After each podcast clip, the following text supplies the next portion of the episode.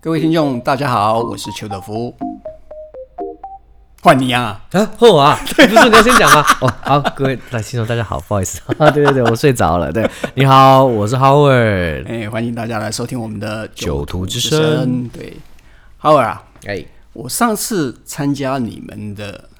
麦格瑞是不是 Mac Mira？上对对对，前一阵子我们办了一个品酒会，对然后是邀请那个 Angela 他们的 Angela 首席调酒师跟台湾的朋友们一起连线，对，介绍他们的新款的威士忌。嗯，我觉得 Angela 真的很有趣。怎么说？对啊，她好像一个家庭主妇一样。哦，那天其实还对对对对对，他他他有时候感觉会觉得好像在讲他那道菜怎么做的感觉。而且不是一次讲完，对不对？他在他在他在讲某一支酒的时候，有没有他在讲说，哎、我用了什么什么桶，嗯，然后好像又突然好像想到说，哦，我们还差加了什么什么桶，呃，是是是，没错没对错不没对错，然后还停下来玩一下他们家的 他的小狗，嘿狗然玩后完这了之被大后，家逼问的受不了了，他就去追小狗，然后就不回答问题了。我本来以为他就要消失了，就他居然怎样，回来又再继续讲。是 啊，其实他真的是还蛮特别的一个，还蛮有趣的一次的线上的品酒哎，会。大家会不会不知道首席调酒师这个角色在干嘛首席调酒师就是做出新酒来啊，啊？就是没有啦。其实手机调酒有两个主要的功能，一个就是控制品管。嗯，就是它控制你现在统称的这些威士忌到底它的品质是不是符合它的预期。啊哈，然后另外一个工作的话，就是调出符合市场预期的酒来。所以呢，他的任务就是呢，把这些这么多的桶子，然后把它集合、结合成一支我们的市售的威士忌，对，没有然后错，并且维持它的品质稳定。是然后呢，随着消费者的口味改变而开发出来符合市场期待的酒。对，其实很不容易啦，因为我曾经听过那个我的好朋友嗯， Bill Lumsden，比尔哦，比尔博士，嘿格比尔兰梁斯杰，敦博士，格对兰杰的首席调酒他师，之前就在讲说，他一天到晚都跟他们的 marketing 在那里 fight，跟他们做行销的人人员在那里斗争。嗯，哎，因为行销人员他们的最大的重要的任务就是把他的酒款推销出去嘛，对他就会逼他说你要做出怎样的酒来啊，这样子才比较好卖啊。嗯，可是比尔博士他有他自己心目中，他认为说格兰杰必须要做出怎样子的酒来。嗯，他有他心目中一个头像，嗯，所以当然了，你做出你自己喜欢的酒，不一定代表就好卖我。我我对比尔博士这一位首席调酒师最大的印象就是，他也是那个在创意上面动很多脑筋的是啊首席是啊调嗯酒师嗯，这让我想到我们应那该个是说做实验啦，他做了很多很多的对实他做了验。很多实验。然后其实我们那天在跟那个瑞典威士忌麦格瑞的首席调酒师在聊的时候，嗯诶、他的 创意更没有受到法规的拘束。是啊，我那时候我本来想要问一个问题，就是瑞，诶因为它是瑞典威士忌嘛，对不对？我想说瑞典威士忌的法规到底是什么？嗯，我发现它的用桶有没有真的是非常非常的有趣。它一般来讲，它是用一个波本桶，对两百公升的波本桶当做基底嘛，对不对？对。然后再用各种不同的什么瑞典橡木桶啦，什么 Oroso 那是雪莉桶，那是一定的嗯啦，比较小的雪莉桶嘛，对不对？还有包括了像什么香槟桶啊，那是个啊很特殊的什么干邑兰姆酒桶，是那个那个实在是我第一次听到嗯。干邑莱姆酒桶，把干邑跟莱姆酒混在一起，然后做成橡木桶当来然做不威是士这样子忌。做了，啊对对对，我我是我是说把这两个概念结合在一起是啦，哼。是这个意思。所以他用了非常非常多非常特殊的橡木桶，而且他用来过桶的桶都是小桶嘛，对，四分之一桶或者是八差不多啦，差分不多啦，嘿。所以我，所以我们这一集的话，我就打算来再多聊一下橡木桶，因为我觉得橡木桶可能是所有酒友在参加品酒会的时候嗯最常听到的一件事情。可是我们在正式进入到这个题目之前、啊，嗯好像有个网友在我们的那个那个 podcast 里头留言，哦他特别去讲到了有关于这个原酒、哦，这个是名词是的是来没源、有错，欸。嘿，对，对啊，他那时候他是怎么写啊？诶他他是是说说原酒这这个名词应该是来自日本的清酒。嗯，哎，那当然，它的原来的名称是 Cask Strength 嘛，是在威士忌界我们称它为 Cask Strength 嘛。啊， OK，我记得看一下他的留言是这样，他说清酒里有这个名词，就是原酒，然后呢，只没有加水的日本酒种类。可是有趣的是，他们威士忌却是使用桶强，所以只有台湾人这样用，他就上面写了一个这样的说哦法，OK，嗯，是可能是吧，因呃，应该是说台湾人还有其实是从真的是从日本那边来的啦，嗯，所以我后来我就请教了我的好朋友，嗯，哎、就是清酒达人，是他是一个是是利酒师 OK 哎、他叫 Rusty 是 Lee，，我们都叫他哎生锈的喵梨， 喵喵喵喵对大我师，们都叫他哎喵喵大师，对，我就请教了他，这个原酒这个名词是不是真的是从清酒那边过来的？嗯，他说没有错，哦，对是清酒大师出来说话了，是就是呃，因为清酒发酵了以后，基本上就是不要到达二十二 percent 的酒精度，嗯然后如果不加水稀释的话，他们都通称它为原酒。可是这也不是一个法律名词，不是一个法规名词，是哎，你可以用也可以不用。其实基本上苏格兰 Cas Trans 也是有法规定义的吗？有法规定义的，哎，它是在他们的技术规范，嗯嗯，里面有定义，就是说，呃，就是你在统成了以后，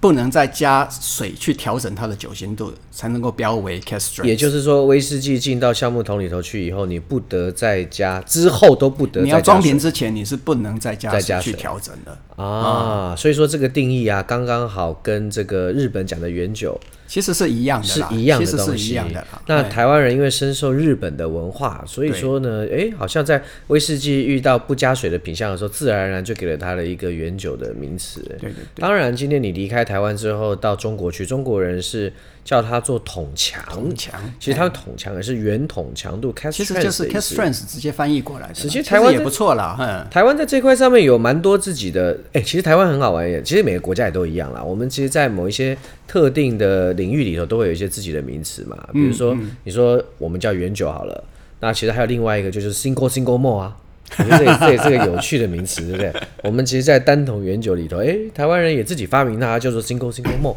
这都是好玩的事啦。而且因为这没有法规上、实质上的束缚啊。是，是啊，不过我这里还是需要更正一下了，因为我在之前的节目上面有讲到那个一零五，呃花格的荷兰105花格有哎一支我说酒它不是105 Cast Strength，事实上它是 Cast Strength 啊。哦，只是它是每一次，我记得它的酒都是六十度酒精浓度嘛。对对对，呃，苏格兰法规应该是正负零点三 percent，都可以，就是都就是你都都合都因都为合法因为你测你的酒精度一定会有一个误差容一定会有对啊，一定会有一个误差嘛。那它的误差的容许值就是零点三 percent，嗯，哎，所以在这个范围里面的话，你标一零五没有问题。哦。所以你要知道，对于一个调酒师来讲的话，就他就必须要十分的慎重啦。是没错没呃错，你要没调错。出一个刚刚好这个酒精度的酒的话，基本上是有一定的困难的。所以它就会在五十七点三，哎哎不对，没有五十九点七到六十点三中间。对对对，没有错。哎嗯，对，没错，这个节目实在是暴露了我数学非常不好的这这样 一个特性，基本的加加减减常常减得乱七八糟。好，那我们把话题扯回来到呃，我们今天要聊的一个项目橡木桶的桶话题。对对对所以我在我我刚刚其实有跟邱拉在讲说，哎、我们要讲这橡木桶啊，我大概看了一下我们蕊的这个这个这个大纲啊，嗯，哎、我们会不会不小心就就讲的太深呐、啊好啦，我们尽量讲浅一点好对，不好。反正对对，就是我们会想尽办法的，就是让这些这些专有名词也好，这些特殊的做法也好，让它变成就是哎，很容易让每个人都了解。对对对好，那我们就开始吧。哎，其实，因为它在整个麦格瑞的品相当中啊，哇，它真的用了非常非常多各式各样的做法，对，在做出新风味的酒对。我们在苏格兰里面比较常看到的东西就是呃嗯，可能就是换不同的橡木桶。那其实麦格瑞有一点点，有的时候是呃，甚至跳脱了橡木桶的范畴。我们等一下再来聊，比如说它什么绿、嗯绿茶威士忌或者是什么的，我们等一下再来讲。嗯，但是今天它它的整个用桶的做法，刚才其实邱大你还没讲完。就是它先从一个标准的波本桶下来做，对然后再来衍生出来各式各样就的，换到其他的不同的风味的桶子来是的，做对对对哎对对，那各种风味桶的话，它的做法就很活泼、很自由啊。嗯，我相信他们没有太太硬性的法规去要求他们这一部分。是。对，那当然它因为它要卖到世界各国的话，那大家都以苏格兰为我们心目中最厉害的威士忌，所以它会比较遵循它的做法。嗯，不过它可能会跳脱一些东西，嗯、这个我们也不太清楚，我们就看看吧，看看它以后装出来的酒有有还有哪些各种不同的讲变化。到这个，就让我想到嗯啊，就是我也、其实那也算是我人生当中，呃，第一次，哎、好像是我的第一场还是第二场讲的品酒会的题目、哎、嗯我就是讲那个威海，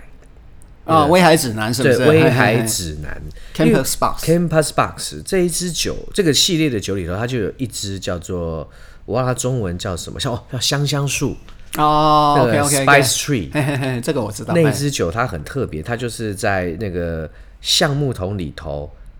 装去了装橡木片，其他的橡木片、橡木条，然后把那些橡，然后呢进去之前呢，他们都有自己各自的风味，嗯，然后呢再做再拿来熟成威士忌，嗯，然后最后呢，苏格兰威士忌协会不认为这这件事情是不可以的，对，所以呢，为了这个事情，他也跟当时的威海指南的老板、创办人，我好像叫 James 还叫 John，我他还来过台湾。然后呢，为了这件事情，他们还就是好像还上法庭吧，啊，有吗？还是到协会上面去做 hearing，我忘哎了，因为那时候我还我还不是很了解。我记得他有来过台湾参加过一次的酒展，他有办了自己的一个讲座。嗯哦，那天我印象中很深刻，他讲的真的是义愤填膺啊，就觉得说为什么这样不行？我明明就是希望能够创造出更多的风味，然后怎样怎样怎样。但后来他 也他也那也没办法，可是他还是照照做照出这个酒款。嗯，是啊，所以不其过实它是改成侧版啊，不是吗？啊，对。他后来改掉了，对不对他后来把那个那个橡木条改拿掉，改成嗯那个侧板可以换掉，换成各式各样的的味道嗯的一些。哎，他是把木片做成侧板，对不对？对啊，对啊，没有错是啊。所以就还是一个欸其非常实有这创个意的做。法其实等于就是，你知道，在雅穆特有没有？印嗯度的有一家酒厂叫做雅穆特，对，它也有做过，它不是做侧板，它不是只只有侧板而已哦，它是整个木桶本身，嗯它就是用各种不同的，好像有七种不同风味的橡木条去组成一个木桶，哦，所以你怎么讲呢？其实你看哦，装木条在里面不行，嗯但是你用不同你的侧换不板，嗯同的，侧板可以。对，那这个法规到底嗯这个法规就定义的标准跟背后的利益在哪里？里？这个东西我是觉得没有太大意义啦。嗯，对我来讲的话，因为法规上面，你知道苏格兰的法规其实对橡木桶是蛮宽松的。嗯真的吗？你想想看，橡木桶有什么法规？第一个，它要橡木桶，它必须对要用橡木，要用 oak 做的桶子嘛，然后大小对不对限制嘛。第二就是七百公升嘛，最大不能超不过能超过700 700公升嘛对哎第三是什么？就三年而已嘛，好像没了哈、哎，就没有了。哦。对不对？所以你除了这些之外，剩下的是什么？全部都是 SWA，就是那个苏格苏格兰威士忌协会，对，因为他们去解释了，他们他们的一个遵循的一个原则其实很简单的、就是过去我没有这么做，我的传统上面没有这么做的话，你就现在也不能做，除非你可以翻出证据来证明说你过去曾经这么做过。然后并且上市了，他们觉得接受，就翻出证据啊，啊，要证要据翻都出证据，你要去历史里。面去捞啊。哎呦嗯，我记得好像还有一条，就是是不是那个什么核果类的，哦，那是新的法规的修订。它是讲什么？我有点忘记了。他是说，呃，你可以用各种过去传统上面有一些水果酒，事实上他们会放在橡木桶里面熟熟成嘛。对，最简单的就白兰地嘛，对不对？对啊，对啊，对啊，嘿对。嘿啊，嘿嘿那它规定就是这种水果酒或者是水果白兰地有没有？它是不能用有核的水果来酿造的。那它背后的原因是什么？因为这个核果类的东西的话，它会有一种氢化合物，哦哎，，它会产生，它在发酵的过程里面会产生一种氢化合物，那这种氢化合物啊，基本上是对人体是有害的。哦，是基于这个原因。哎我还记得我记得曾经有看过一个苏格兰威士忌酒厂就出了一支也是苹果白兰地吧，嗯，和苹果白兰地它不是核果类啊，啊，它不是核果它用苹果白兰地下来，不是不是，苹果本身不是核果类，啊，它是它是有种子，它不是一个核那核果类比较像是什么？呃，梅 peach，子，梅子、所以你然知后道吗？桃子，哎哎，桃子对，所以南投不是出了一个每一只酒桶。啊天哪，这段要不要剪掉了？不用 讲，不用讲，反正反正他又不称不称自己为苏格兰威士忌，无所谓啊。是是是是是，对啊没错没错没错。哎、那这样讲到现在你，因为其实这两年在玩威士忌的时候，我觉得跟我刚开始入行很不一样。嗯，刚开始比较再去追求，因为那时候取得各个酒厂都很困难。哦，不像现在，就是好像几乎很多酒厂都到台湾来了，很多酒厂的酒都哦到，OK 台湾来，所以以前重点会放在喝不同酒厂的酒。最明显的例子对我来讲，就是那个百灵坛的基酒。哦，以前好难找啊，嗯然后现在他们自己装瓶了，所以也就没有很多，好不好？但是呢，相对好找了嘛。起码你今天走到走到今酒庄店里面的时候，嗯，基本上问一下，或是请他调一下，都还有货。是也都是 IB 装的啦。对啦，基本上有几个比较好 OB 找的，啊的有几啦个就比较好找了。但是这两年开始呢，方向有点转了。嗯，这两年呢，因为我相信酒商都知道市场竞争，嗯，所以呢都想要推出各式各样不同的风味，所以最早就会看到什么，哎，越来越多的莱姆桶，嗯用莱姆酒桶下来莱姆酒做桶，然后嘞开始有葡萄酒桶，从各种法葡萄酒国来的桶对各种葡萄酒桶，对，然后南投酒厂马拉出桶啊了马莎拉桶啊，对，马莎拉桶，然后柳丁桶、梅子桶、荔枝桶、黑后葡萄酒桶，各式各样的桶对，子。南头就是做四种的风味桶嘛。对，嗯，没错。所以你就会发现到说，哇，现在在玩威士忌的那个着重的那个创意点哦，哎，有点点不一样啊。呃，确实是如此啦，因为真的是市场竞争啦，大家都想要一些新鲜的种，一些新鲜的点子，然后吸引消费者的喜好。嗯，对啊，至少你要先来试试看嘛，对不对？嗯，像我们看到一些很不一样的桶子所做出来的威士忌的话，我们都会产生好奇心嘛。对啊，是啊，没错那他一开始的话，就是要先让你能来喝我们的酒啊，要不然我一天到晚都是推一样的东西，波本桶、雪莉桶，那人家会问啊，你这个跟别人的有什么差别？你嗯最后就只能干嘛？拼年份、拼颜色、拼是不是出拼价次钱哎桶、拼价钱、拼品牌，就会往那个方向去了嘛。是啊是啊，所以哦，现在玩酒的感觉哦，跟以前是完全不一样。我而记且得做嗯一大堆的 finish，很多很多的 finish。是我记得我第一次喝到那个那个南头酒厂的柳丁桶的时候，嗯，哦，我是为之为之惊艳你。那是什么时候喝的？我最早喝的时候其实是是他第一批的吗？是我我最早喝其实是喝到样品酒，哦，我那时候就是还放在类似像是米酒头的罐子里的时候，我那个时候喝到我就吓一跳你。知道柳丁桶他怎么做？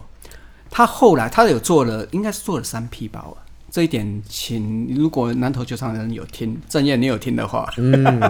对，正业麻烦出来那个嘿嘿那个，再再再可以，如果我再讲留错的言话帮我你们就解释更正一下下，对对对对对嘿我我觉得他他在做第一批的时候，其实不是很成熟。第二批在做的时候，他做了非常繁复的工序。首先，他先养出柳丁桶，嗯，柳丁桶不是你在市面上可以买得到的、啊，他必须要自己做。是啊，怎么做？他去买那个柳丁，诶，他是哪边哪边啊？这些总之是柳丁，对对对，买柳丁，然后去反正就洗干净啊，切榨汁啊，然后加一点糖，嗯，白兰地可以这么做，哎，然后就发酵嘛，对然后去蒸馏成柳丁白兰地，呃，柳丁白兰地，然后就把它放在橡木桶里面收放成。八个月，八个月，哎、你怎么都不会忘记啊？你好厉害因为哦、我刚讲过不久，可恶，你作 弊！没关系，你继然后续讲，我很倒出来了以后，听得那个就叫柳丁白兰地嘛，对不对对？那剩下的空桶是什么？就叫柳丁白兰地桶嘛。很精彩是， OK，好，接下来呢，他把它放在波本桶里面三年的酒，嗯，放进这个柳丁白兰地桶里面放了两年，这样就五年了嘛，对不对？对，这时候好喝吗？他们觉得还不行，所以他们调进去放了五年的雪莉桶，还有四年的波本桶，把它调进去。那四年的二次波本桶，刚刚他讲的那个是一次的波本桶对，对对对，调进去了以后呢，然后放在一个二次的波本桶里面放一年半，一年半以后呢，再把它放进三次的波本桶放半年。哦哟，我的天哪！听到这边是不是很多听众听得雾 煞煞？第一个什么桶什么桶什么桶，我们是不是会知道一件事情？只要那个桶拿来装威士忌之前是装什么酒，它就会变成什么桶。是然后再来第二个，一次、两次、三次，讲白了就是它装了第几次的威士忌熟成，就是这样。可是它的前面事实上，譬如说我说一次波本桶，嗯，它是第一次装威士忌，嗯，其实这样也不能讲，它的波本也是威士忌，好不好？呃，对对对 对，总它之用过放过波本威士忌之后，第一次装其他的威士忌，这样子好不好？啊，好好好好，连我自己都听了。哎、记得啊，各位听众们，听到这边的时候呢，记得旁边多准备一张纸跟笔哈， 把我们刚才讲的东西，把邱大讲的东西画出来，你就会知道这个工序有多么的繁复。真的是很很繁复，很我觉所以得你知最后再道啊调了波本跟雪莉进去这件事情，实在是哎、这繁复归繁复，要用心哎、是很用心，因为他南头酒厂他们有一个怎么讲，他们会召集很多人，很多人，包括厂长啦，很多人来去 taste 他们的酒到底能不能装瓶。嗯，哎、如果不行的话，他们有一个调酒师是品管科的科长，哎、他已经退休了，已经王什么王科长，王科对对长，王对科对，他一月的一月份的时候已经退休了，他真的很厉害。那时候我在听郑燕在讲，因为你调出来的东西，你你要你要放大嘛，对不对？对，你放大了以后，你的风味一定跟你小样品不太一样。所以放大到那个 vat 桶，就是那个调和桶里面的时候呢，他试了以后，然后就会跟底下人讲说：“哎、你这个还要再加进这个多少，那个多少。”哇，就调出来一模一样的东西了。所以你知道调酒师有多厉害了？哎、他调酒师最厉害的东西就是把人类感官的东西量化。是，好困难呐、是啊，你要做那味道，他可以告诉你什么东西加多少，就可以做出对什么味道。对，哎呦，我的老天爷啊嘿！天哪，这真的是不是一个正常人可以做的工作？对，这个他在里面工作了四十年了，哇，太对，厉害那了！真的是经验的累积。是啊好，哎、我们要讲什么？我们讲到各式各样的桶，我们 现在就举蛮多各式各样的桶的例哎讲子。到波本桶有没有？我刚刚在有一篇杂志叫做《实力食物的力量》嗯那个实嗯力里面写了一篇文章，叫做波本桶。我们大家都知道波本酒，知道吧？知道知道，知道嘿，可是你一定知道的不够多。你没有？现在全台湾最懂波本威士忌就是你啦。哎，也不是我，绝对不是我 啦，哎，我只是在那里钻研法规而已啦，哎，所以波本威士忌其实研究起来事实上是蛮麻烦的。比如说，我们有时候会看到它不会标 bourbon cask 或者 ex bourbon cask，对，它会标 American cask 或者 American American oak oak cask，这个就很难分辨你到底是哪里来的桶子，啊到底是是用美国的橡木做的桶子呢，还是放过美国威士忌的桶子？因为你要知道，波嗯本哎，田纳西威士忌它是不标波本的，是的。哎，然后格兰杰他用的都是田纳西威士忌的那桶，田纳西威他用哪个酒厂的呢？我不知道啊，嗯，对啊，最有名的田纳西威士忌就是 Jack Daniel 啦。是啊，Jack Daniel 对啊，对啊。好，裸麦威士忌的桶子，它会不会标？也很少标。所以他就告诉你一件事情，他用的不一定是波本威士忌的桶啊。总而言之，如果是用波本威士忌，它应该就会标 Bourbon cask。嗯，可是 Bourbon cask 里面，Bourbon whisky 里面又分成几个不同的 Bourbon whisky，所以我们就不要再拿这个东西来烦大家了。如果应该你们也有兴趣的话，你们去看我那篇文 章啊，。是我们也不要拿这个东西来鞭打自己。对，所以很多很多的我们以为我们知道的这些统治，其实事实上我们没有知道的那么清楚。嗯，酒商也不会告诉你这么多、啊。哎不会不会，酒商可能了解的不会比我多。啊、 是这样子。各个酒商有听到吗？所以记得一件事情，你你们要做酒，一定要请邱大去，他可以告诉你们更多、 啊。只不过呗，讲回来，讲回来，讲回哎，来，讲回来讲回来，哎、我们刚才讲柳丁桶，对讲到各式各样的波本桶，所以其实你看到，其实我们平常以为都是美国项目就是波本桶这件事情，其实也不一定，也不一定因为其实还有不是波本桶的美国橡木桶不是存在。对对，没有错。那再来格马兰好了，我们刚刚聊了那个柳丁来自南投，哦，格马兰出了蛮多的葡萄酒桶哎、他们最有名的就是 Vinho 嘛。对，那个就而且一五还一六年得到世界威士忌哦，他们那个 Vinho 得的奖可就多了，我真的不是记不得他到底有几个金牌了。哦，那是蛮厉害的、啊。对，那这蛮厉害的，而且他用的是一个非常有趣的处理橡木桶的方式。你说那个叫做 STR，对 STR，而且我还记得那个威士忌杂志《Whisky Magazine》还有嗯专题在讨论这套技术，对对对，嘿，有的人好像不多，不多，嘿，因为那个是就格马兰那时候他们聘请的顾问叫做 James Wang，对，嘿，哎他已经不幸在二零一七年去世对了，他过世嘿了可是他真的影响格马兰非常大，他呃他应该说是发明吧，这一套 STR 的方式的话，是买那些葡萄酒桶进来了以后呢，然后把里面稍微刨除几 m 米 m 把它刨掉。嗯，嘿，大家觉得很奇怪，为什么你买来的橡木桶，你买一个葡萄酒桶进来，你不就是为了要它的风味吗？你还把是啊，它你还把刨它刨掉？诶、好，这是他处理的方式掉，，结果嘞，结果嘞，刨掉了以后 呢，刨掉了一一小部分啦，不多啦，几 millimeter 而已啦。然后呢，再去做烘烤，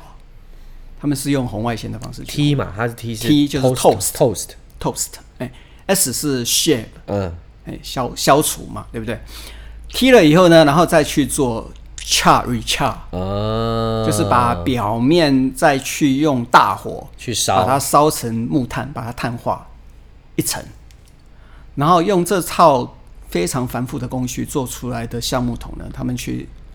统称他们的威士忌，就叫做 Vinho 嘛，结果发现到非常的非常厉害，厉害，对啊，那支酒做的非常好，而且它现在是不是不止葡萄酒桶用这样的做法呢？呃，应该就是葡萄酒桶。哦只有葡萄酒桶用这样的应做法，该是这样子，就我所知啦，因为现在我也没有办法得到格马兰的一些其他的讯息。 OK，但是这个做法真的蛮特别，而且的的确确是，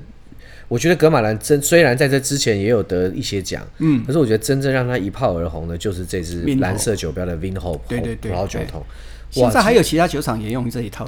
我记得旗侯门、嗯艾雷岛上面的 Q 侯门，他们也有推出 STR 桶，哇哦哇哦，哦那真的很不过真的不多哎、了。可是我们这样听起来，好像这些创意都只发生在一些小酒厂身上、哎，那大酒厂嘞嗯？大酒厂一定有啦，只是我们他们一般来讲的话，他们不太愿意，一方面不太愿意讲，另外一部分的话，这种特殊款他们可能拿来调吧。嗯，啊我现在我我印象比较深刻的特殊的酒款，就是发生在格兰菲迪身上。哦格兰菲迪不是有个实验系列吗？啊，是是是，我人生当中第一次看到用 IPA 啤酒桶，好像就是在格兰菲迪上面看到的。哦，而且你光看到 IPA 三个字，你知道吗？你就手痒，会想要去买一瓶。我觉得，我觉得这个实在是非常厉害，所以我就手痒跑去买了一瓶，然后就喝 IPA 起那来。支那支好酒酷哦真的做的蛮有趣的。 真的好好玩。你会发现到说，因为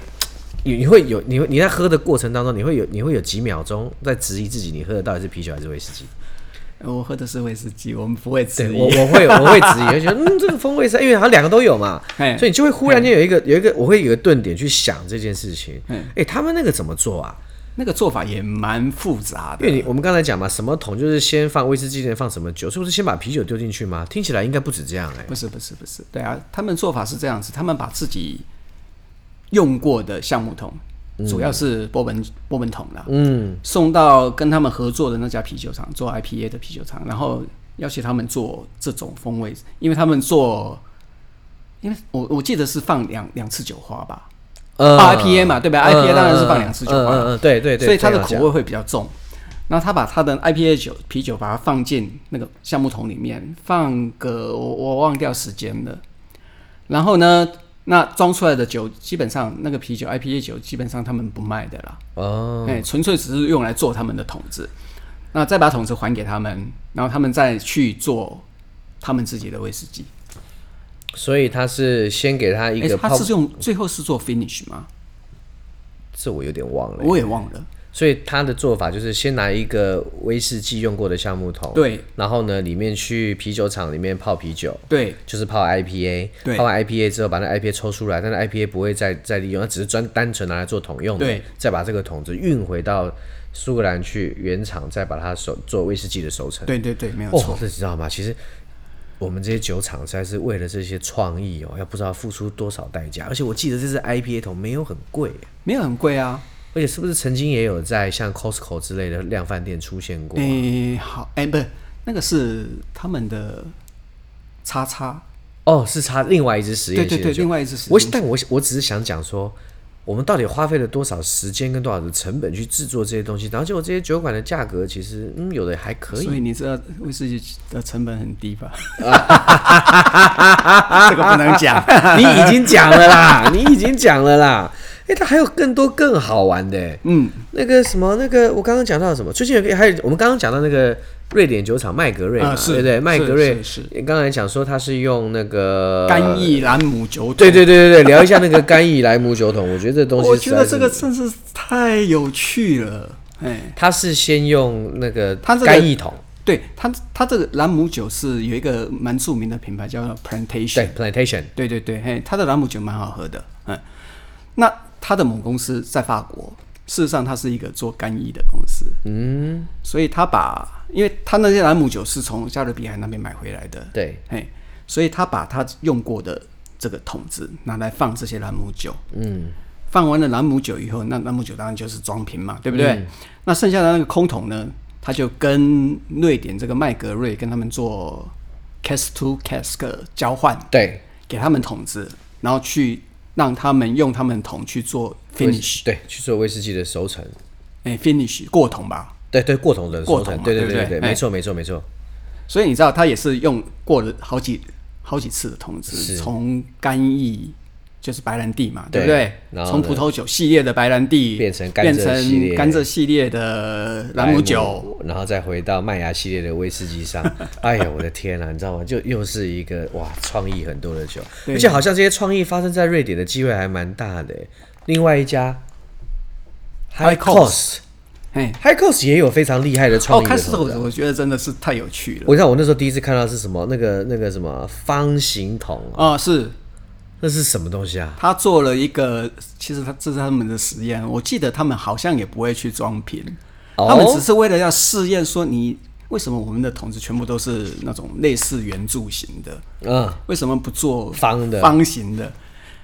因为方形的比较好放啦，你知道吗？它你放在这个架子上面的话，它很稳嘛。这就像约它翰不会滚走来路，滚去嘛。像约翰走路的瓶身是一样的。其实其实老实讲，我们做圆筒的很好滚动啊，哦，对，它是它的移动上面比较方便哎，啊。方形，应该很难搬吧？那你就只能靠堆高机或者什么。你知道吗？因为我只能搬了我我曾经去苏格兰的时候，去其中一间酒厂有搬运过橡木桶，啊让我们体验嘛。啊，哎、空桶就重的要死、哎，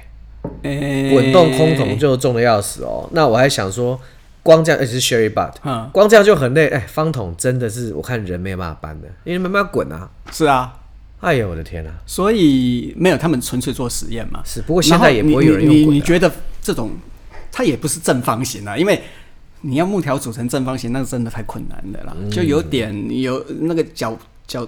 角角的地方，事实上是有点圆弧的啦。对对对，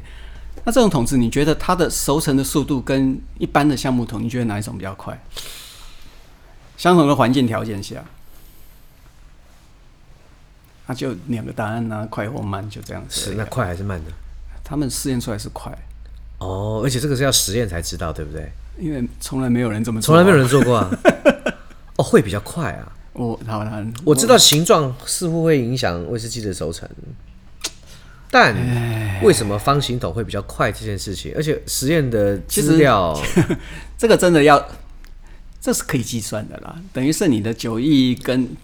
那个橡木桶接接触触的的表面面积积嘛耶，对不对？这个叫做比表面积啊。是哎、那除了这个方的以外，方的比圆的之外，好像还有一个什么蒙古力桶哦，对对对，力其是实他一们个石，一个木头，在一个快乐的乐嘛，对对对，哎，一种是木其实他们在做的，他们做很多很多的实验，那他们用了四种不同的项目嘛，嗯，就是呃法国项，哎西班牙项目嘛，嗯哼美国项目嘛，嗯哼最常用的然后匈牙呃匈牙利匈牙项利目的，然后接下来就是有蒙古力，蒙古力，四种不同的项目他最后他有发现到什么不一样？就是不一样啊。你你有没有喝我过？没有喝过，哎、你没喝过啊？我没有喝过那个我 K 大呼喊一下， 我我有好久没有喝到 High Cost 的威士忌了，其实很多酒吧都有，它它就是一个 set，嗯。然后就让你喝这四杯酒。这就让我想到瑞典项目，那个麦格瑞的瑞典项目也是有点类似的道理，他去用不同的木种来做出来的的橡木桶熟成的威士忌，哎，风味真的差蛮多的。我我也觉得蛮奇怪，瑞典那个地方应该照理应该蛮多项目的 吧？哎，但是我因为那个，我记得这件事跟他们的故事有关。他说，好像早期的时候，他们当时大量的种植橡木的目的是因为航海的需求，哦 他们为了那因为以前 当的海盗就对了以以前是当海盗还是主皇家海军这件事情，我并不清楚啊， 我有点忘记了，不是不清楚，是我印象中是因为海军的关系，所以他们种植大量的那个项目要来做船的，嗯，他们是基于这个出发点，所以让整个瑞典的瑞典项目就开始有一个量，然后他们可以拿来再做其他的利用，哦再把它变成了橡木桶， ，OK，非常非常好玩。还有什么爱尔兰，还有什么相思木哦，不是啊，主要是因为我们一天到晚在讲橡木桶有没哎有？呦我的老天爷啊！橡木这个规定其实只有两个国家的法规这么规定而已啊，一个是哎当然是苏苏格兰嘛再来一一个是美国嘛是的。其他国家的话都只跟你讲用木桶就可以了嘛，哎，你这样让我想到台湾会不会有牛樟木桶呢？牛樟木不能采啊，哎，如果有的话，我我不晓得 檀那个木啊、樟木啊什么，其实那种东西不能做桶，不能拿来熟成威士忌因的，为因而且为有些它里面都会有一个自己的那有个什么精油对它的精油。对我讲当这些精油被萃取出来的时候，我的老那天个爷、啊，不能喝啊，哇哎喝那下个去真的是有毒的，哎。哇，那实在是太。不，我刚刚提到，我觉得蛮有趣的，就是你说你你去苏格兰的时候去推什么桶？去推雪莉桶啊？雪莉桶啊，哦，那太大了，你没有嗯好大推波本桶吗？没有没有没有没有，它是它是让我们玩的，我我可以啊，把那个影片播出来给大家看，挺有趣的。啊，对对对对可对，是你知道波本桶它为什么是这个尺寸吗？如果要做大也是可以的啊，不是吗？我以当然前是可以，当然是可以。我以对前学到的是什么跟木头的柔性有关，当然我这这呃没有没有没有没有没有，但是不我的但是我后来知道不是这些事情，对而且波本有重组桶，雪莉也有重组桶。我记哎得最早的时候还好像听说雪莉还没有办法重组，我有听过这个说法。因为它本来木条长度就不一样，它的对弧度也不一样嘛。对，那啊其实、其实现在这些东西都已经是家常便饭了，嗯，因为制桶的技术越来越好了，其实我要讲的是，在二次大战以前有没有？嗯，波本桶大概都是四十八加仑，就是一百八十公升。我们看那个日本的威士忌有没有？他们在讲他们的波本桶的时候，都在讲一百八十公升。对。你有没有注意到？它不是两百公升哦，它是是一百八十公升可。是我们那时候得到的讯息就是一个 range 的是一百八到两百，没有，他们都写一百八十公升，那是四十八加仑。在二次大战以前，美国的威士忌用的就是四十八加仑。就一百八。对，然后二次大战以后，他们修改了，用五十三加仑。嗯，那为什么是五十三加仑？就是美国壮汉能够推动的最大的极限啊！所以你不是美国壮汉呢、你就推不动了，是的这样吗？是的， 所以要壮汉才能 才能拿来做酒。那很有趣的一件事情，就是美国在二零一九年开始吧，啊反正他要修订他的法规，对，然后他们法规上面修订的时候就有建议嘛，他说这个我们要规定，因为你知道波本威士忌他们的木木材业者他们很强势，是，他们就要求你们一定要用全新烧烤的橡木桶，呃嗯，而且对这不个在对？法规里面定义的清楚的。对我，记得而且他们，所以他们想要把木桶，因为美国法规里面对于木桶、橡木桶也其实也没有什么规定，所以你可以做很大，你刚刚讲嘛，它可以做很大嘛，嗯，你也可以做很小。现在一大堆的那种 craft distill 就是工艺酒厂、是小型酒小厂，型酒厂啊，对他们都是用小桶嘛，所以他们想要规定就是说，好，我的橡木桶它的尺寸就是在五十加仑上下，啊，嗯结果没有被通过啊。哦 OK，诶我记得之前好像有一则新闻啊，他是在讲说，呃、好像那个美国好像想要开放，就是不要可以不要只用全新橡木桶这件事情。可以啊，没有人，你去看我那篇文章你就知道了。它他已经没有说开放你了一定要，不是你不一定要用全新的橡木桶，可是你如果不用的话，它就不能叫做波本威士忌，啊但是现在如果用了，还可以叫波本吗？它有其他的名称，它有很多很多的名称，哦，对 它可以叫做我跟你讲，它如果完全符合波本这个法规，然后用二次桶的话，它叫做诶 whisky distilled in bourbon mash，哎呦我的天哪、这实在非常绕舌。叫做有中文翻译吗？中文翻译是我翻 的，好的对对对，你你翻像 持叫之做者一样。波本湖威士忌，波本湖威士忌就，是用波本的因为 mash 对的关系。。mash 做出来的威士忌 天哪、就跟你讲，要当一个达人专家，中文一定要好， 不然遇到这些艰涩的名词，还真不知道怎么翻。反美国法规真的太繁杂了，哦真哎的呦，我的老哎天爷啊！哎、你知道吗？讲到这个啊，其实我们现在好像都在讲威士忌，对不对？嗯。可是其实像我前阵子因为接触到了那个 Martell，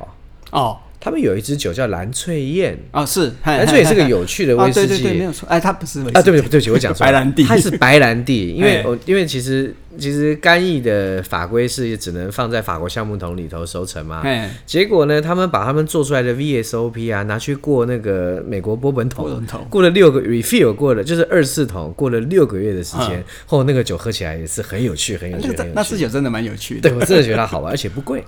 所以其实你知道，这种创意其实，在各个烈酒当中是大家一直不断的 crossover 啊，一直不断的交叉啊发生啊，哎就是有非常非常多好玩的事情在里头啊。是啊，那讲到这个，我们今天来喝一支好玩的酒吧。好啊，我们来喝哪一支？今天我们要喝的哎是麦格瑞的，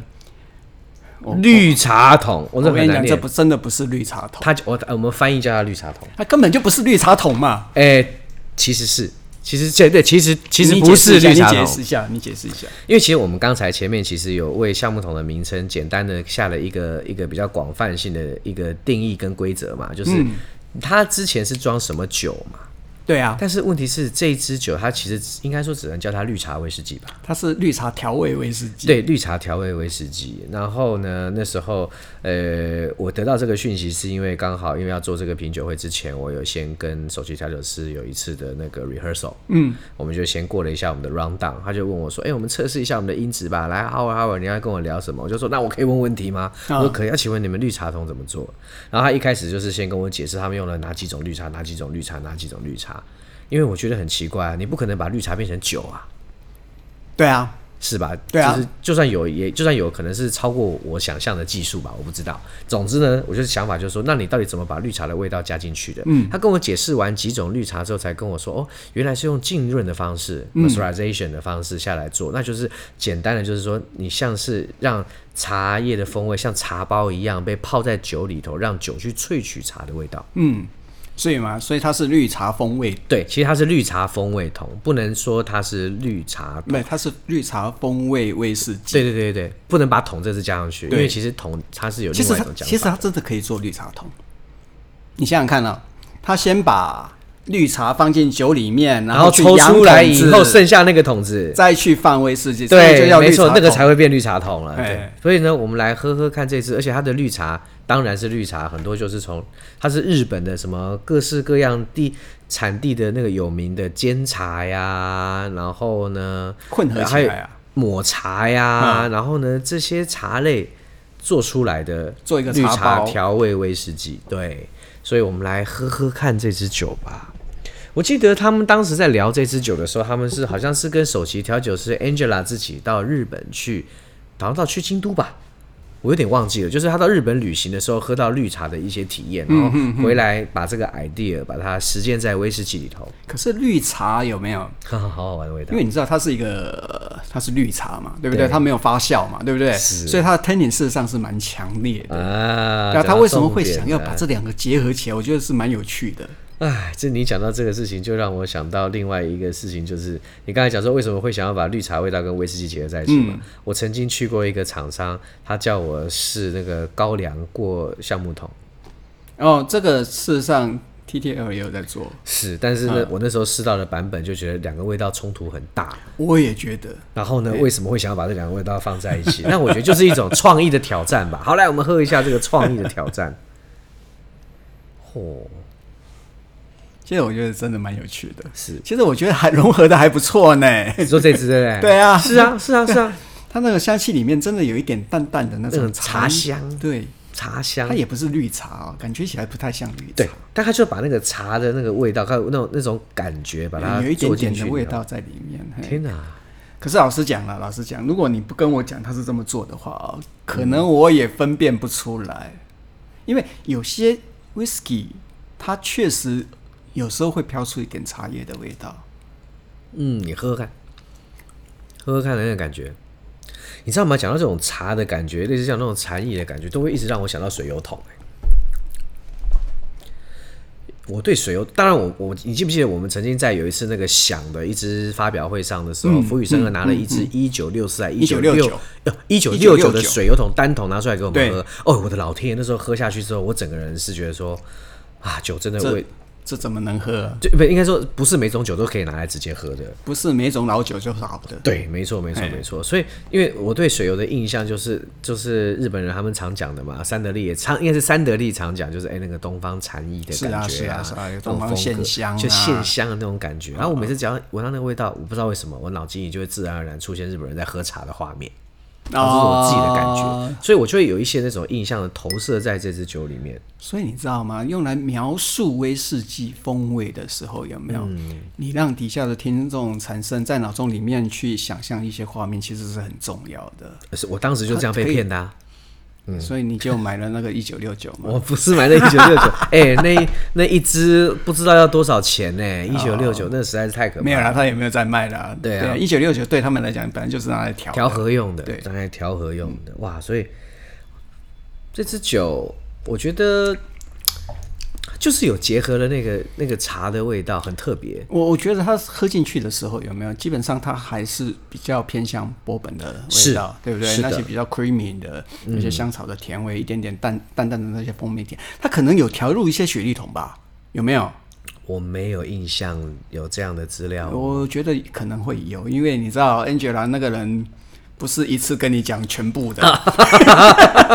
所以他们在制作官方资料 的时候，以为已经做完了，印出来，Angela 才想到，哦，我有其实曾我经还有在这放 入什么？哎